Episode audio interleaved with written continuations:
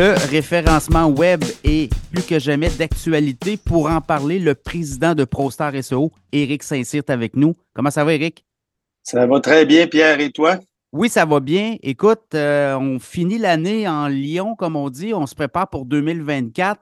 Et là, tu remarques que, oui, des escrocs euh, sur le web, il y en a de plus en plus. C'est important. Et Google euh, fait le ménage là-dedans. Là, tu vas nous parler de Google Eat. Oui, effectivement.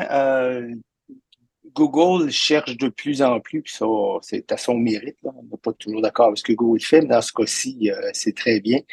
À présenter dans le haut de la liste les sites qui, pour lui, sont des sites les plus respectables, c'est-à-dire où les possibilités de fraude ou de misinformation sont plus basses que, que ce qu'on devrait s'attendre. Pour faire ça, Google a, d'ailleurs, il l'a updaté il n'y a pas tellement longtemps, a mis un acronyme, là, il y a quatre lettres ensemble qui sont EEAT.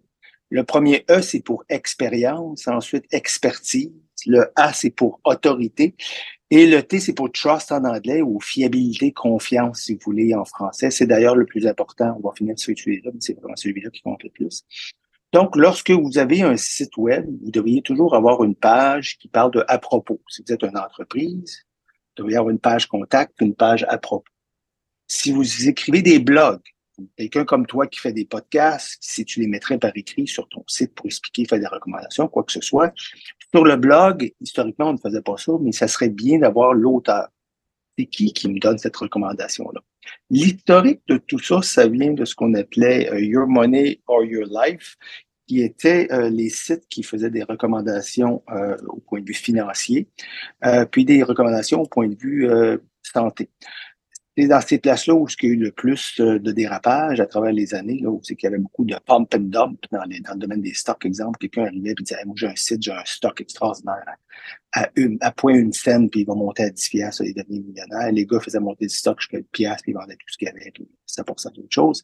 on en a vu beaucoup, beaucoup.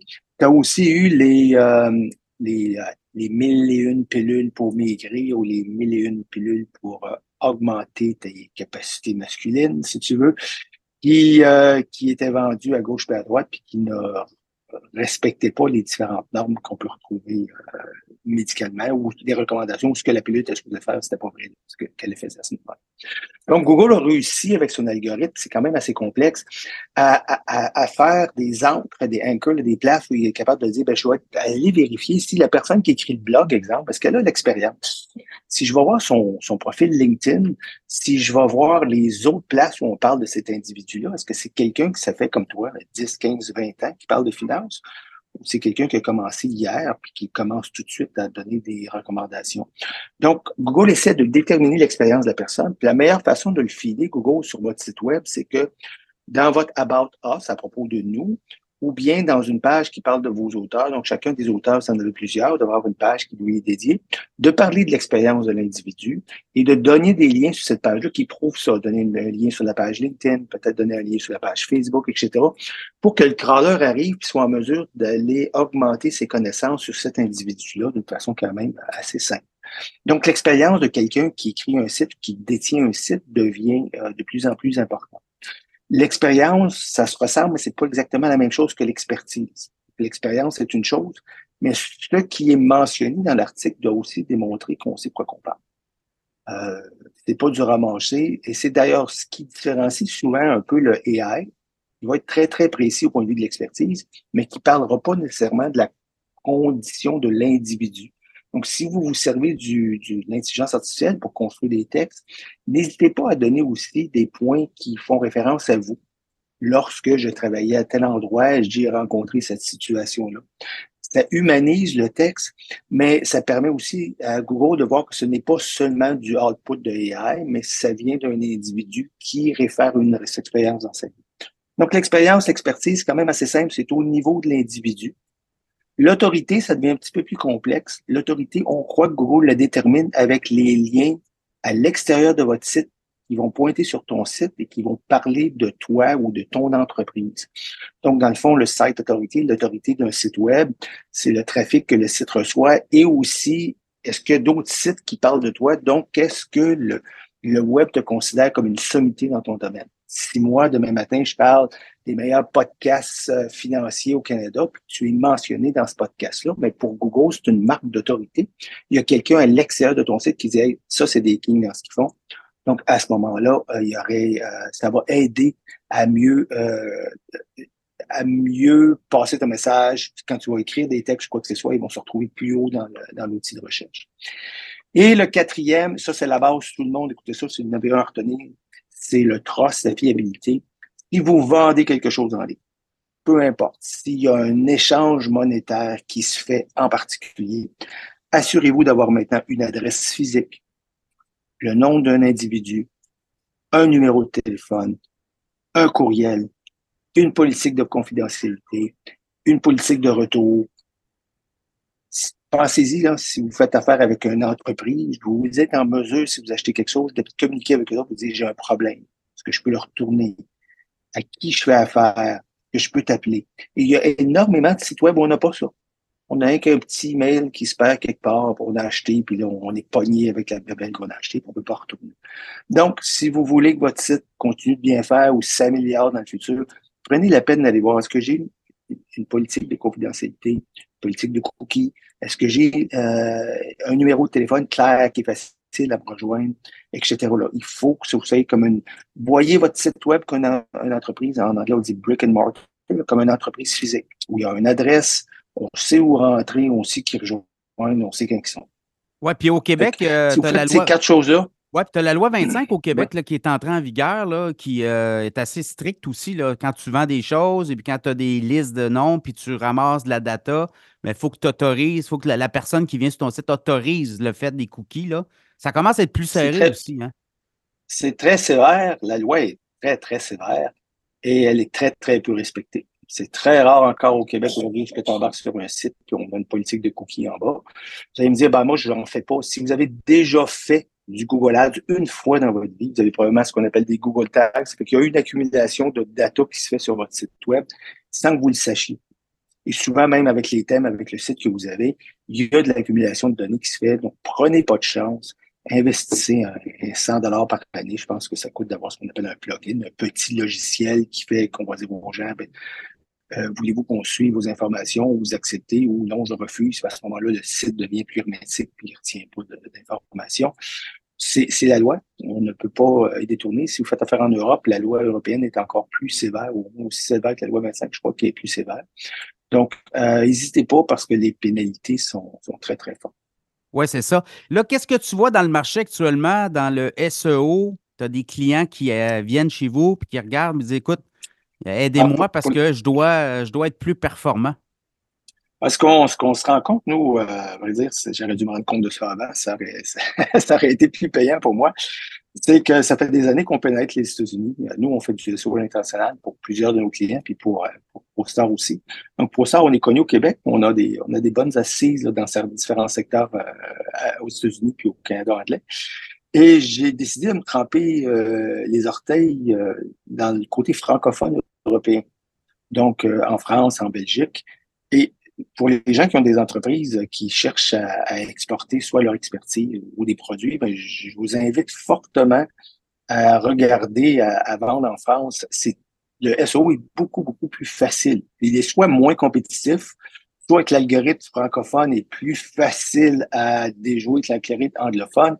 Je peux pas répondre parce que ça, c'est Google ne nous dira pas. À mon avis, c'est un mélange des deux. Mais on s'est retrouvé euh, premier sur trois mots-clés très, très importants pour nous. Euh, dont euh, Casino, euh, SO Casino, où on vient de décrocher un des plus gros casinos européens francophones en ligne.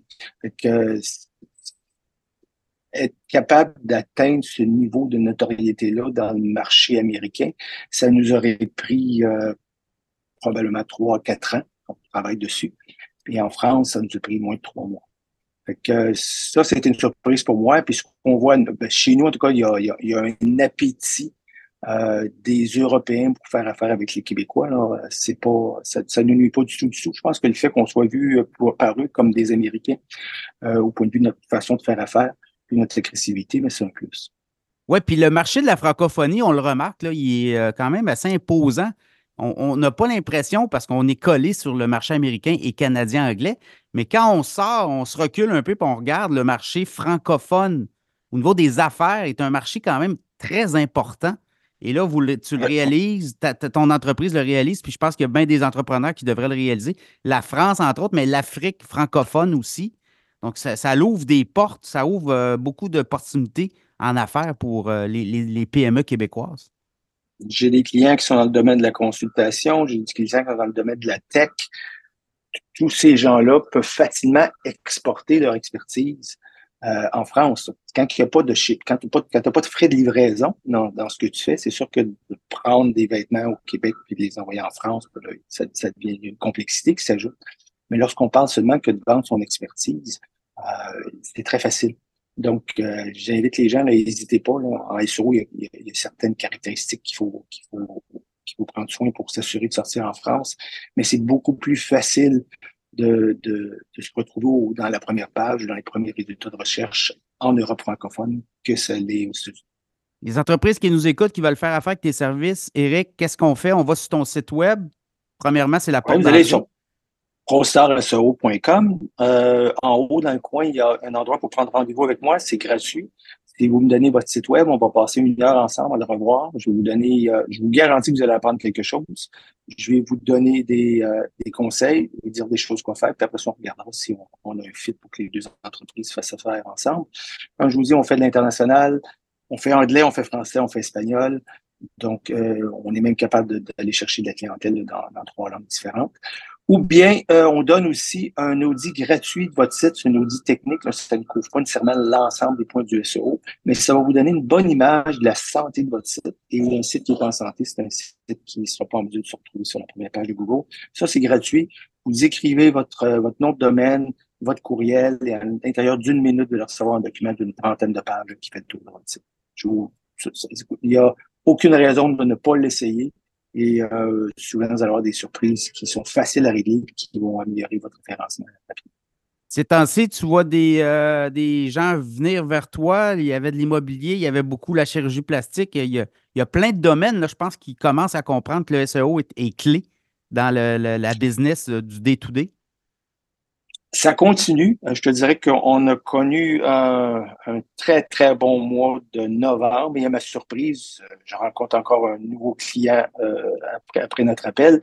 ça se continue pour le mois de décembre. À mon avis, on va avoir un fort Noël où les gens sont capables de prendre le temps à la maison pour se dire, je fais quoi, moi, pour 2024 pour accroître mes ventes? Je sens moins le ralentissement économique que je le sentais en, en août, en septembre. J'espère que la, vague au point de vue des entreprises, le pire est fait. Euh, en ce moment, j'ai l'impression que les gens commencent à retomber plus positifs et à regarder euh, euh, par en avant. Dans le domaine du, de la très petite entreprise ou des individus, ça demeure quand même difficile avec les taux d'intérêt qui sont élevés. Mais je pense que j'espère qu'on a tourné le coin au point de vue des entreprises, puis que c'est 2024 va être une meilleure année que 2023. Ouais, ben moi, je sens en tout cas euh, beaucoup de pro-action, là. Des gens qui avaient peut-être baissé les bras euh, septembre, octobre, novembre, je te dirais. Là, on le sent, là, euh, on regarde 2024, on dit il va falloir passer au travers. Les premiers mois seront peut-être un petit peu plus difficiles, mais mec, les baisses de taux arrivent, là, ça va donner une, espèce d'impulsion au marché. J'ai comme l'impression qu'il y a ça aussi. Euh, oui, oui, oui. Euh, j'ai un client qui est dans le domaine de, des achats de maisons de gens qui sont plus capables de payer, qui vont perdre leur propriété. Euh, des flips, si tu veux. Et ça demeure très, très, très actif. Il y a encore beaucoup, beaucoup de demandes. Mais j'ai pas l'impression qu'on est aussi. Je pense que le pire est fait. Oui, c'est ça. Bah, ceux qui ont fait le chiffre et qui avaient peut-être à dire ben, on va vendre la maison puis on va s'en retourner en loyer, ils l'ont fait. Et euh, là, je pense qu'on est dans le virage. de toute façon, les banquiers ont pris le vent aussi, là, pour ne pas se retrouver avec des clés euh, trop nombreuses, ces bureaux. Là. Effectivement. ça, c'est un gros plus. Donc, moi, je suis positif pour 2024. Euh, j'invite les gens à communiquer avec nous autres. En passant, je voulais souhaiter de joyeuses fêtes à tout le monde.